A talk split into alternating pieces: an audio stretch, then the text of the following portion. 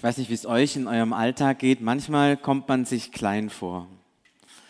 Und ich habe mir gedacht, als, als ihr das Lied gesungen habt, eigentlich brauche ich in meinem Alltag mir nicht klein vorkommen. Und ich weiß, dass dieser Jesus an meiner Seite ist. Ja, das ist wie, wie in der Schule, äh, wenn man sich ein bisschen klein vorkommt und dann ist da noch ein großer Bruder, der auf einen aufpasst, der an seiner Seite ist. Ähm, ich möchte euch Mut machen in euren alltäglichen Situationen.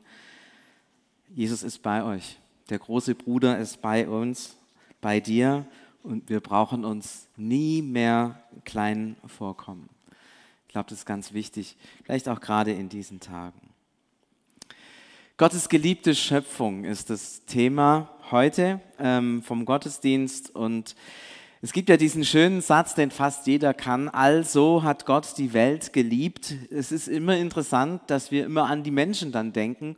Und es ist sicherlich auch richtig, ja, aber es steht trotzdem äh, im griechischen Text nicht, also hat Gott die Menschen geliebt, sondern also hat Gott die Welt geliebt. Also seine Liebe gilt für diese ganze Welt, für diesen Globus, für das Weltall, für alles, was er geschaffen hat. Und wenn wir in die Schöpfungsgeschichte schauen, dann ist es tatsächlich so, dass Gott am siebten Tag geruht hat. Ich weiß nicht, wie es euch geht. Wenn man ruht, hat man vorher gearbeitet, hat man sich vorher angestrengt, hat man sich investiert. Und Gott hat sechs Tage lang sich investiert, hat seiner Kreativität freien Raum gelassen, hat so viel Geniales hervorgebracht.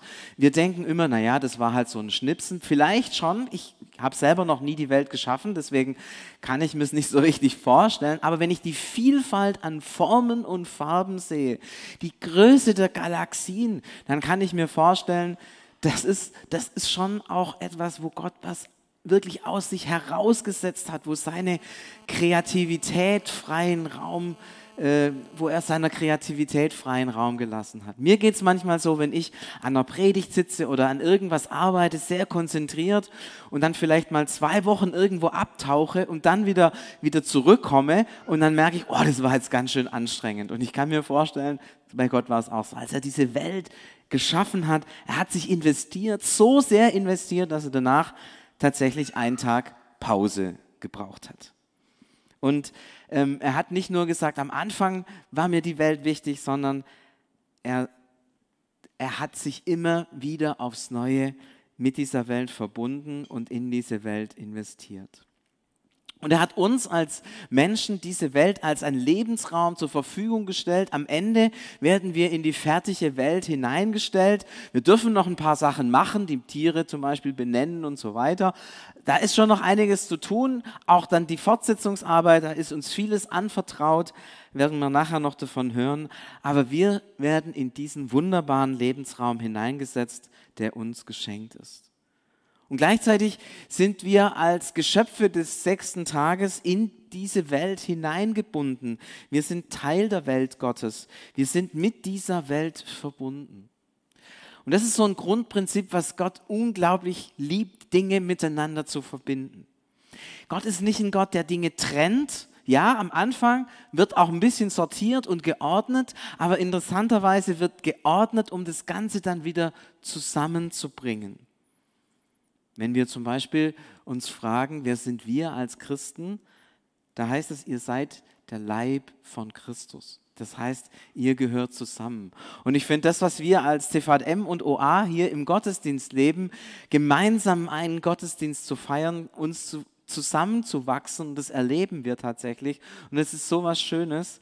Und das ist Ausdruck einer viel größeren Sache, nämlich dass Gott uns als Christen, als weltweite Gemeinschaft miteinander verbunden hat.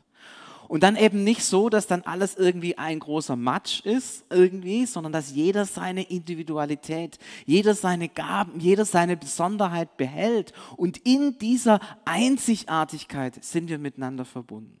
Das ist so ein, so ein Prinzip, das Gott richtig liebt. Und es geht sogar so weit, dass Gott nicht nur uns Christen zu einer Einheit verbindet, sondern er, er sendet uns Christen in die Welt und sagt, ihr sollt in dieser Welt leben, euch mit dieser Welt verbinden und verbünden. Als das Volk Gottes in das Exil gesandt wird, in eine, wo sie dachten, fremde und feindliche Welt, Da sagt Gott zu dem Volk Gottes durch den Propheten Jeremia, Seht zu, dass es der fremden Stadt gut geht, in die ich euch verbannt habe. Betet für sie zu Gott, denn es geht, denn es geht, denn geht es ihr gut, wird es auch euch gut gehen und ihr werdet in Frieden leben. Denn geht es ihr gut, so werdet auch wird es auch euch gut gehen. Ihr seid verbunden. Auch mit den für den Juden ganz schwierigen Situationen. Wir kommen in eine fremde Stadt. Die sind alle, die glauben an fremde Götter. Die sind, die sind nicht rein. Die sind, die, die essen Schweinefleisch und so weiter. Für Juden mega abstoßend. Und Gott sagt, betet für die. Schaut, dass es dieser Stadt gut geht. Schaut, dass es dem Fremden gut geht. Denn ihr seid letztlich mit dem Fremden verbunden. Das Fremde ist vielleicht das Fremde, ja, und zugleich seid ihr damit auch verbunden. Ihr gehört zusammen.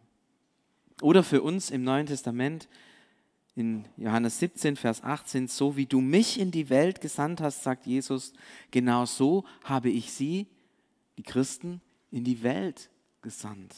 Auch hier der ganz ähnliche Gedanke, nicht die böse Welt, von der wir uns abtrennen sollen, sondern wir sind hineingesandt in die Welt. Gott verbindet das Unterschiedliche zu einem Ganzen. Das ist, kommt durch die ganze Bibel zur Sprache und so sind wir eben auch mit der Schöpfung verbunden oder andersrum vielleicht gesagt, die Schöpfung mit uns.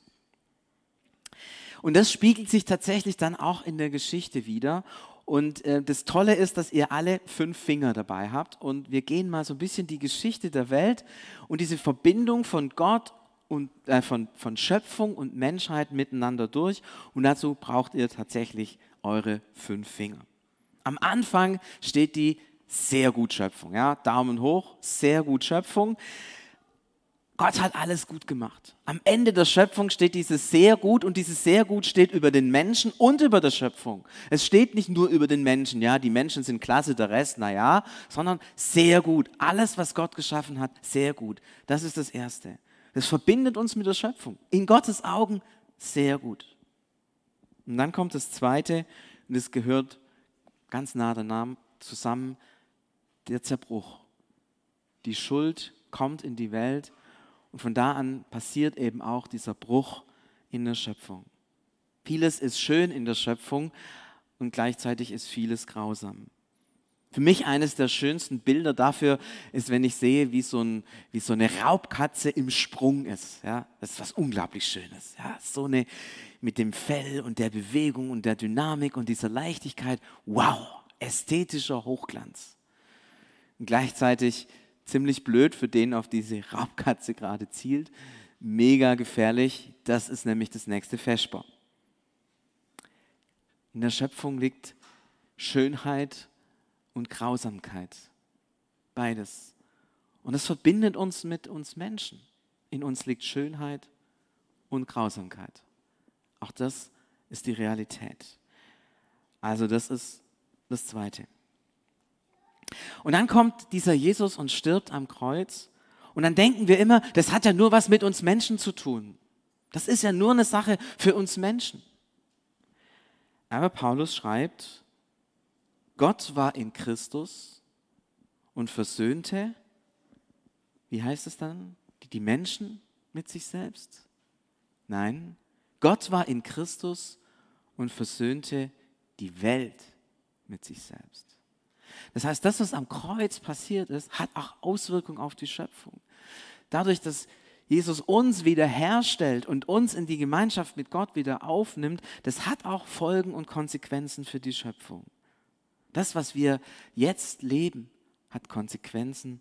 Was, was, was Gott Kreuz getan hat, hat Konsequenzen für die ganze Schöpfung. Das ist das Ziel dieser Erlösungstat. Das Ziel ist, dass wir als Kinder Gottes leben können, dass wir mit Gott verbunden sein können, dass wir mit Gott versöhnt sein können. Jetzt werdet ihr fragen, ja und die Schöpfung? In Römer 8, Vers 19 schreibt der Paulus, dass sich die ganze Schöpfung danach sehnt, dass die Töchter und Söhne Gottes offenbar werden. Warum sehnt sich die Schöpfung, dass die Söhne und Töchter Gottes offenbar werden? Vielleicht sehnt sich diese Schöpfung darum nach den Söhnen und Töchtern Gottes, weil sie sich Hilfe verspricht von denen, die mit Gott verbunden und versöhnt sind. Und da merken wir genau das ist diese Auswirkung des Kreuzes. Versöhnte Menschen und die Schöpfung, sie hofft, sie sehnt sich danach, dass diese versöhnten Menschen die Versöhnung auch hineintragen in die Schöpfung. Leider haben wir das nicht geschafft. Leider haben wir als versöhnte Menschen die Versöhnung nicht in die Schöpfung getragen. Das ist vielleicht eine der großen Enttäuschungen, die die Schöpfung gegenüber uns Menschen hat. Vielleicht sogar gegenüber uns Christen hat. Ihr seid doch versöhnt. Ihr seid Söhne und Töchter Gottes. Warum geht ihr mit uns weiter so um, als wärt ihr unversöhnt? Eine der spannenden Fragen. Und dann wird Jesus wiederkommen und diese Welt wiederherstellen. Ja, also wir haben die Schöpfung und den Fall, wir haben, dass Gott war in Christus und versöhnte die Welt mit sich selbst. Wir haben diese Sehnsucht der Schöpfung, dass die Söhne und Töchter sichtbar werden. Wir haben, dass Jesus wiederkommt und diese Welt wiederherstellt, eine neue Welt hervorbringt, dann am Ende der Zeiten, die Neuschöpfung, das Ende der alten, das Ende der bestehenden Welt und dann die Schaffung einer neuen Welt. Das heißt, wir können die großen Daten der Heilsgeschichte nebeneinander stellen und wir stellen fest, es ist immer etwas, was uns Menschen betrifft und was die Schöpfung betrifft. Durch die Heilsgeschichte hindurch ist Schöpfung und Menschheit miteinander verbunden. Wir, wir gehören zusammen. Wir können nicht Menschen ohne Schöpfung denken und Schöpfung ohne Menschen. Alles, was bei uns Menschen passiert, hat Auswirkungen auf die ganze Schöpfung. Wir sind verbunden. Wir gehören zusammen. Und wenn man dann mal schaut, wie sich das genau, wie sich Gott das genau vorgestellt hat, können wir am Anfang lesen in 1. Mose 1, Vers 28, wo Gott den Menschen einen Auftrag gibt. Und es klingt jetzt ziemlich wuchtig, was Gott da sagt, was wir, wie wir mit dieser Schöpfung umgehen sollen. Er sagt, wir sollen sie uns untertan machen und wir sollen herrschen. Und wenn man das so liest, dann denkt man sich, ja klar, so wir sollen die, die, die, die Welt äh, untertan machen, das heißt ausbeuten und herrschen. Ja, da denken wir vielleicht so an Könige und das Lieblingsspielzeug von Königen sind Steuern. Ja, also ähm, Könige, die wollen immer Geld haben und die wollen ihre Macht aufbauen und die wollen zeigen, wie groß sie sind und sie wollen dem anderen nach unten drücken. Und das ist so das Bild, das wir haben, wenn wir das vielleicht hören, untertan machen und herrschen. Allerdings ist so ein kleiner Nebensatz nicht zu vergessen, Gott schuf uns Menschen als Bild Gottes. Und als Bild Gottes sollen wir herrschen. Das heißt, unsere Aufgabe ist es, Gott in der Welt zu repräsentieren und auf diese Weise unsere Herrschaft auszuüben. Als Bild Gottes herrschen. Was bedeutet das? Wie, wie muss man sich das vorstellen? Als Bild Gottes herrschen, das klingt furchtbar theoretisch. Eine kleine Hilfe kann sein, dass wenn wir zum Beispiel schauen, wie im Alten Testament der König verstanden wurde, da ist tatsächlich so, der König von Israel soll Gott in das Volk hinein repräsentieren. Und da ist nicht der Kerngedanke, dass er Geld aus dem Volk ziehen soll, sondern dass er alles tun soll, dass das Volk blüht, wächst und gedeiht. Herrschen als Bild Gottes, als Repräsentant Gottes, heißt nicht Geld rausziehen, ausbeuten, niederdrücken, sich selber groß machen, sondern umgekehrt, herrschen als Bild Gottes heißt auf aufbauen, zum Blühen bringen, dem Volk dienen, es nach vorne bringen. Fruchtbarkeit, Vermehrung, Heil, Segen ins Volk tragen. Das heißt herrschen als Bild Gottes. Im Alten Testament wird der König sogar als Sohn bezeichnet. Ja? Er ist der Sohn von Gott. Im Sohn sieht man den Vater. Im Sohn, im König sieht man, wie Gott ist. Und so wie der Sohn, der König handelt an seinem Volk, indem er Segen ins Volk hineinträgt, so handelt auch Gott, der sein Volk segnet. Da sind wir nun ja ganz nah beim Neuen Testament. Jesus ist der Sohn. Jesus sagt, wer mich sieht, sieht den Vater. Jesus sagt, ich bin das Ebenbild Gottes. Er repräsentiert Gott in dieser Welt und zeigt uns, wie wir als Menschen Gott in dieser Welt repräsentieren sollen. So wie er, Jesus, der Sohn ist, der König, der herrscht, so sollen wir auch in dieser Schöpfung herrschen. wisst ihr, was seine Number One Fähigkeit ist zu herrschen, sein, seine Lieblingsart zu herrschen? Was was, wie versteht sich Jesus als Herrscher? Das sagt es seinen Jüngern. Der unter euch ist der Größte, der bereit ist, den anderen zu dienen. So herrscht Jesus, indem er uns dient, indem er ans Kreuz geht, indem er alles für uns gibt. Und auf einmal merke ich, wow, herrschen als Bild Gottes heißt dienen. Und wenn da nun steht, wir sollen herrschen über die Schöpfung als Bilder Gottes, dann sind wir, du und ich und die gesamte Menschheit dazu berufen, der Schöpfung zu, zu dienen. Und auf einmal kriegt dieses Wort herrschen eine ganz, ganz andere Bedeutung. Und ich erschrecke, wie oft wir Menschen herrschen, so wie alle Könige in dieser Welt, indem sie ihr Volk ausbeuten und so viel wie möglich rausziehen und für manches verbrauchen, was vielleicht sinnvoll ist, aber oft auch vollkommen Luxus ist und man eigentlich gar nicht braucht. Wir haben dieses Wort herrschen komplett missverstanden, auch als Christen und letztlich über viele tausend Jahre. Das schmerzt. Und ich glaube, der Schmerz liegt, wenn ich darüber nachdenke, bei mir. Der Schmerz liegt bei der Schöpfung, die unter uns Menschen so, so, so leiden musste, unter denen, die eigentlich dafür da sind, sie, sie hervorzubringen und ihr Gutes zu tun. Und ich glaube, der Schmerz liegt auch in Gott. Wie schmerzt es ihn, dass er diese Welt mit so viel Liebe hervorgebracht hat?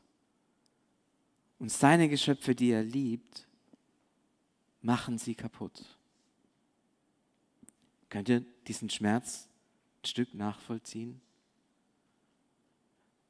Es ist wie wenn Eltern zwei Kinder haben und das eine Kind das andere beleidigt, runterzieht, kaputt macht. Ich glaube, das ist ein Stück dieses Schmerzes, den Gott auch mit uns aushält. In 1. Mose 2, Vers 15 im zweiten Schöpfungsbericht wird ein ähnlicher Auftrag äh, formuliert. Da wird auch formuliert, wie wir Menschen mit der Schöpfung umgehen sollen. Da steht in allen Übersetzungen bearbeiten und bewahren. Ich habe tatsächlich mir mal die Mühe gemacht, dieses Bearbeiten im Hebräischen nachzugucken und bin total überrascht worden. Das Wort, das da steht, Ebed, heißt, kommt eigentlich von dem Wort Diener, Knecht. Jesus ist der Knecht Gottes, der Diener Gottes, der gekommen ist, um uns zu versöhnen. Jesus ist der, der dient. Merkt ihr? Hey, das ja irgendwie krass. Im ersten und im zweiten Schöpfungsbericht sind komplett andere Worte gebraucht, aber es ist genau der gleiche Gedanke. Bearbeiten, mein Dienen. Ich kann mich noch gut erinnern an den Verkäufer an unseres Hauses. Wir haben unser Haus gekauft und als wir den Kaufvertrag unterschrieben hatten, hat der Verkäufer gesagt, ähm, ihr habt gedacht, ihr kauft das Haus, aber ihr habt euch an das Haus verkauft. Von jetzt an müsst ihr eurem Haus dienen. Immer in den Sommerferien wird mir das schmerzhaft bewusst, wenn all das, was im Laufe des Jahres kaputt gegangen ist, dann irgendwann mal repariert werden muss. Und ich merke, ich muss diesem Haus dienen. Und bearbeiten meint tatsächlich dienen. Wenn ihr einen Garten habt und ihn bearbeitet, dann dient ihr diesem Garten, dass er hervorbringen kann, was er als Potenzial in sich trägt. Interessant. So wie Jesus uns dient, sind wir berufen, der Schöpfung zu dienen. Dass das, was in ihr ist, hervorgebracht werden kann. So wie in einem Garten das, was in diesem Land schlummert, durch die, die es bearbeiten, hervorgebracht wird. Bewahren. Da bin ich noch mehr erschrocken. Im Hebräischen steht hier das Wort Shamar. Das kennen wir im Deutschen. Wer ist schon mal Schmiere gestanden? Schmierig stehen heißt, ja, die einen brechen ein und dann steht vorne einer und steht Schmiere, passt also auf, dass niemand kommt. Schamar, Schmiere stehen heißt bewachen. Gott sagt, die Aufgabe der Menschen ist nicht nur dieser Schöpfung zu dienen, sondern sie aktiv zu bewachen. Vor sie hinzustehen und zu sagen, ich schütze diese Schöpfung. Vor allem was sie zerstören will. Wow. So klar habe ich das noch nie gesehen. Gott sagt, ihr Menschen, ihr seid dazu da, um der Schöpfung zu dienen und sie zu bewachen. Ihr seid verantwortlich. Ihr seid verantwortlich für das, was ich geschaffen habe. Und ihr seid aber auch verantwortlich, dass das, was in dieser Schöpfung steckt, hervorgebracht wird. Dass Apfelsorten, neue Apfelsorten gezüchtet werden können, dass neue Kartoffelsorten gezüchtet werden können, dass Felder urbar gemacht werden können, um Frucht hervorzubringen. Ja, durchaus nicht einfach nur brach liegen lassen und sagen, so wie es ist, soll es immer bleiben, sondern durchaus Sie investieren und das, was an Potenzial, an Erneuerungskraft, an, an kreativer Energie in dieser Schöpfung steckt, diese Schätze zu heben und hervorzubringen. Das haben wir an vielen Stellen als Menschen auch gemacht. Aber leider nicht, um zu dienen und oft schon gar nicht, um zu bewachen, sondern allermeist, um zu zerstören. Aber wir haben den Auftrag zu kultivieren, das, was in der Schöpfung steckt, hervorzubringen. Ich finde es unglaublich spannend, wenn man die Bibel anschaut. Am Anfang steht der Garten. Und am Ende, was steht da? Die Stadt. Tatsächlich ein Kultivierungsauftrag, ein Auftrag zu bauen, einen Auftrag, Dinge hervorzubringen. Ja, vom Garten zur Stadt. Aber eben eine Stadt, in der Leben blüht und in der nicht die Zerstörung immer mehr Raum greift. Ja, wir sollen gestalten, bauen, erneuern, erfinden. Ja, alles. Aber immer mit der Absicht, der Schöpfung zu dienen und sie zu bewachen. Wenn wir das alles vor Augen haben, dann stellen wir fest, da ist ein schreckliches Missverständnis passiert. Wir haben so oft die Schöpfung als Feind beachtet, betrachtet, den wir bezwingen müssen. Wenn man sich zum Beispiel anschaut, wie wir mit Flüssen umgegangen sind, wir haben sie eingezwängt, gefangen gesetzt, so wie man Feinde einzwängt und gefangen setzt. Wir beuten die Schöpfung aus, so vieles, was wir eigentlich gar nicht brauchen. Und wenn man die Schöpfung fragen sollte, fragen würde, wie ist denn Gott? Dann würden sie sagen, na ja, wenn die Menschen das Bild Gottes sind, dann ist Gott ein grausamer, zerstörerischer Herrscher, der am Ende das, was er beherrschen soll, zerstört. So sieht die Schöpfung Gott, wenn sie uns als Gottesbild ernst nehmen würde. Und mich macht es, also es schockiert mich. Das entsetzt mich, wenn ich den Auftrag sehe und das, was geworden ist. Es entsetzt mich. Und ich merke, ich kann nicht einfach so weitermachen und sagen, ja, ist halt so, machen wir halt weiter. Was, was können wir tun? Was müssen wir tun?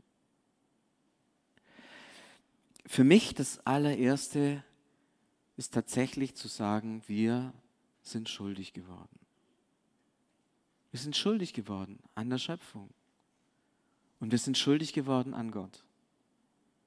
Weil das, wozu wir berufen sind, haben wir nicht gemacht, sondern wir haben es fertiggebracht, genau das Gegenteil zu machen von dem, was wir hätten tun sollen. Das ist jetzt keine Schuld, die jeder Einzelne, oder es ist eine Schuld, die wir als Menschheit haben. Es ist eine Schuld, die wir als Christen vielleicht in einer besonderen Weise haben, weil wir dieses Buch hier haben, die Bibel, und sagen, wir wollen nach dem leben, was in der Bibel steht. Und wir haben es nicht gemacht. Und das ist vielleicht auch eine Schuld, die jeder Einzelne von uns ein Stück weit auch selber trägt, weil wir Teil dieses großen Systems sind. Vielleicht nur ein kleines Rädchen, aber wir sind ein Teil davon. Ich bin ein Teil davon. Und deswegen ist es mir wichtig, dass wir so einen kurzen Moment haben, wo wir das Gott auch wirklich sagen. Gott, es tut mir leid. Bitte vergib mir meinen großen, kleinen Mitanteil von Schuld. Und bitte vergib auch uns als Christen, als Menschen unsere Schuld, die wir an dir und an der Schöpfung getan haben. Ich lade euch ein, jede und jeden für sich hier im Saal oder äh, wenn du es im Livestream schaust, kurz innezuhalten und das Gott zu sagen, bitte vergib mir, uns, unsere Schuld.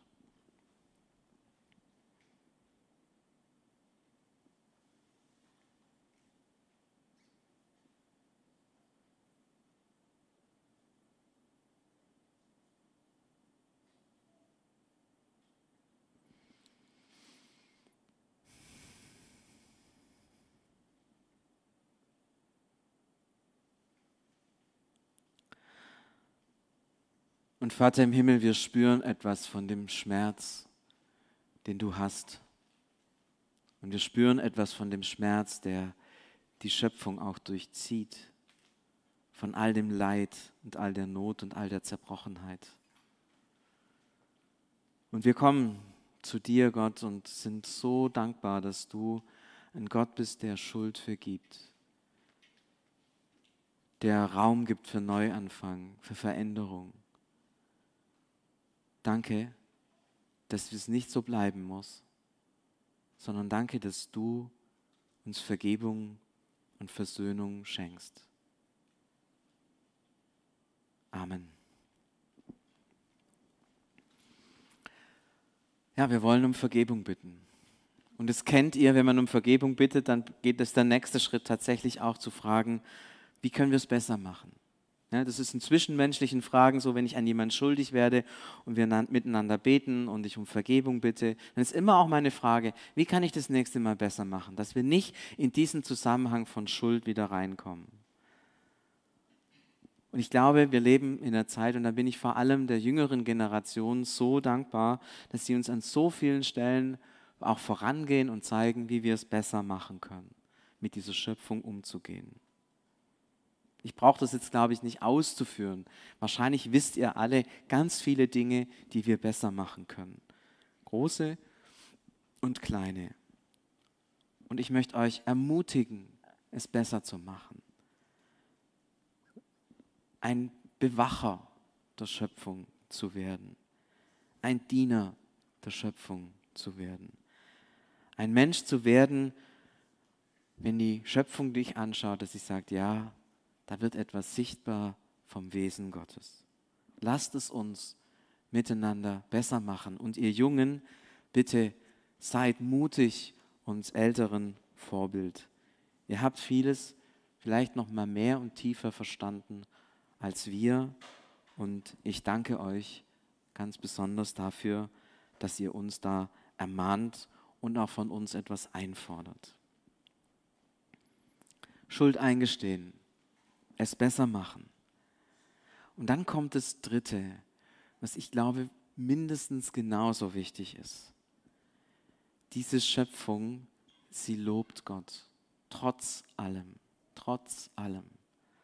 Schaut einen Sonnenuntergang an, schaut das Meer an, schaut die Berge an, schaut die Tiere an, schaut die Schönheit des Herbstes mit den bunten Blättern und der Sonne, die dieses Gelb so hervorbringen lässt. Die Schöpfung lobt Gott. Trotz allem, immer noch. Und das ist das Dritte. Lasst uns einstimmen in das Lob der Schöpfung und gemeinsam mit der Schöpfung diesen Gott loben, der uns gemeinsam ins Leben gerufen hat, ins Dasein gerufen hat und der mit der Schöpfung und mit uns seine Geschichte schreibt. Lasst uns miteinander Gott loben. Amen.